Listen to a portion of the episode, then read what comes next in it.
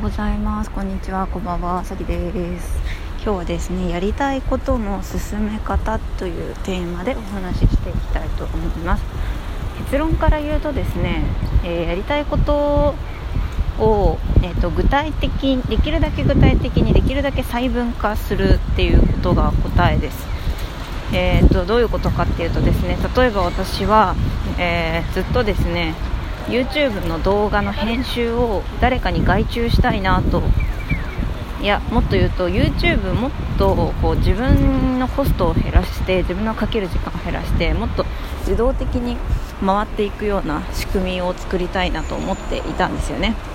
ただなんかどうしたらいいか分かってなくてずっと放置してたんですけど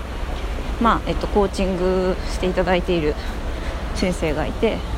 えまずですね私がやったことがまずその細分化ですね。どうやったら仕組み化できるかっていうことを細分化してでえっとまあ自分のコストを減らすためにはやっぱ人に頼むしかないわけでまあそこもねまあお金との兼ね合いとかあるんですけどまあ自分がえーと、例えば5時間かけて編集してるとしましょう。私結構そんぐらいかけちゃうんですけどで5時間かけて編集してたんですけどだったらその時間でもう23本動画を撮って、まあ、1000円2000円で動画を編集していただく方が結局いいじゃないですかみたいなね。にそのまず自分の、えー、やっている仕事を細分化まずそこからですね細分化します。私だったら、えー、企画を考え台本を考え撮影をし編集をし、えー、投稿しみたいなことですよね。サムネイルを作りみたいな。でその中で自分が外注できるものを、えー例えば動画編集とサムネイル制作と決めたと。じゃあ次ですよね。次のステップが私にとってとても大きくて動画編集を外注したいっていうのはもうずっと前から思ってたんですよ。本当にずっと前から思っていてただもう本当に5ヶ月前ぐらいから思ってたんじゃないかな。でまあちょちょっとだけ外注してみたりもしたんですけどなんかなかなか仕組み化とまではいかずにそれはですねなんか友達に1人だけに頼んでたからなんですよね。なんかその友達もまあまあまあそんずっと暇なわけじゃないし。ただそのクラウドソーシングサイトっていう、えー、クラウドワークスとかランサーズというものがありましてそこではまあ、えー、仕事を頼みたい人と受けたい人がマッチングできるというサービスなんですけど私がそのそういうところのことを全然よく分かっていなくて例えば、えー私は動画を編集してほしいけど予算が1000円しかないと。1500円とか2000円しかないと。で私だったらその値段で動画編集をやりたくない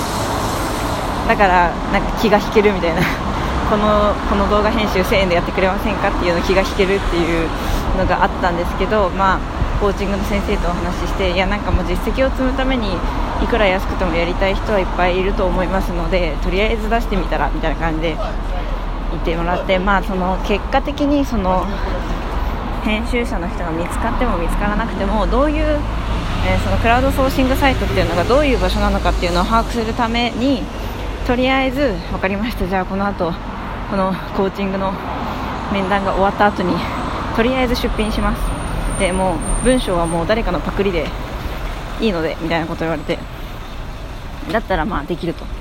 アカウントだけは作ってあったからということでとりあえずですね、えー、その出品依頼募集だけをねしたんですね。動画編集1000円。っていう風に。そしたらですねなんとですねもう35人ぐらい依頼が来て依頼じゃない応募が来て。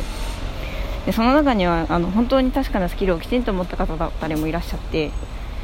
で、えっと、今日面談とかもちょっとだけさせていただいてあのまあ、ちょっと長期的にあのお願いできそうだなという方を、えー、見つけることができましてやっとですね、あのー、私は YouTube の動画の編集を外注できるようになったんですね。はいでまあそのつまりですね私のやりたかったことっていうのはその動画編集の外注で、え、できなかった理由はうんとずっと外注したいっていうふわっとした目もう目的だけを掲げていてそのために何をすればいいのかっていうのを全然やってなかったからででそこでまずとりあえず一度、えー、出品出品？依頼を出してみる？とりあえず1回出してみようっていうすごくあのちあの小さいハードルを、えー、出してくれた人がいたことでそこからですねいろいろとトントン拍子に進んでいったという感じで。というふうにですねとにかくですねあのやりたいこと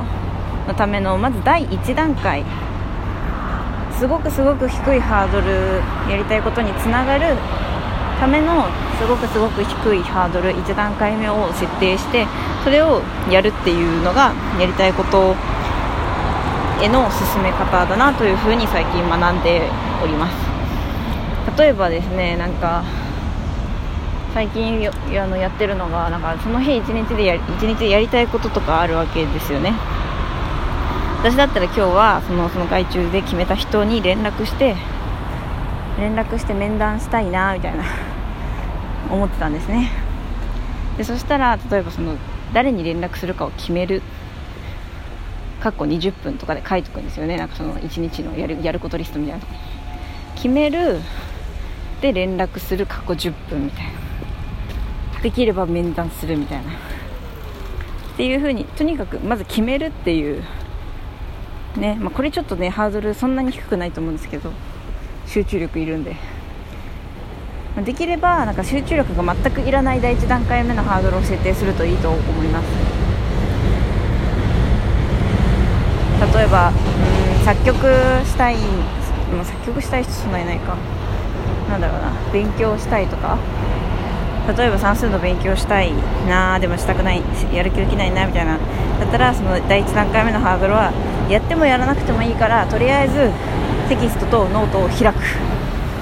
っていうのが第1段階目で第2段階目はとにかく1問だけ解く。みたいな1問解けば1問解けばその日は合格みたいな風にしてしまっていいのでとにかく1問解くと。そしたらなんかノリでややりたくなるかもしれないじゃないですか。みたいななんかめちゃめちゃ小さいハードルを設定することがあの結局大きなえー、遠くへ行くためには一番いいんだなっていう風に感じています。だからできるだけこう集中力を使わず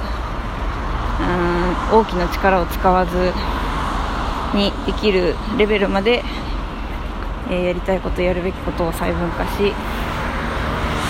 最近私はあのメモに iPhone のメモになんか to-do リストみたいなのをつけてできたらチェックしてみたいなのを作っといてそれを待ち受けにしてそれがどんどんどんどんチェックされていくのを楽しんでいます。はい。みたいな感じですね。いやなんかねすごく最近はやりたいことができていていいなと思ってます。あともちろん環境を作ることも、えー、大事ですね。例えば私は YouTube の撮影がなかなかできない。なんか準備に時間かかったりとかしてできないなみたいな家だと思ってたんですけどあの近くにスタジオがあってそこを例えば2時間借りてその2時間の間にこの2本を撮るみたいな風にするとその時間制限もあるしお金払ってるからちゃんと準備したりテキパキ他のことやらずにやれますよね。でそこに例えばなんか1時間600円ぐらいかかるんですけどかけたとしてもそこでしっかりあの効率よく撮影ができるのであればその経費というのはとても意味のある経費だと思うのでそういうふうにですねちょっとお金をかけて環境ちょっとお金をかけてでも環境を作るっていうのも一つおすすめです。ということで今日のテーマはやりたいことへの近づき方はできるだけ、えー、そのやりたいことまでのルートを細かく細かく具体的に細分化してでなんだろう。本当に集中力なくてもできるくらいまで細分化してとりあえず1個進めるっていうところですね。おすすめです。皆さんのやりたいことは何でしょうか？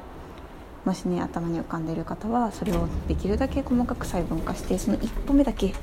今日やってみてください。ということで、えー、またお会いしましょうありがとうございました。さきでした。今日も良い一日をお過ごしください。それではまた。バイバイ。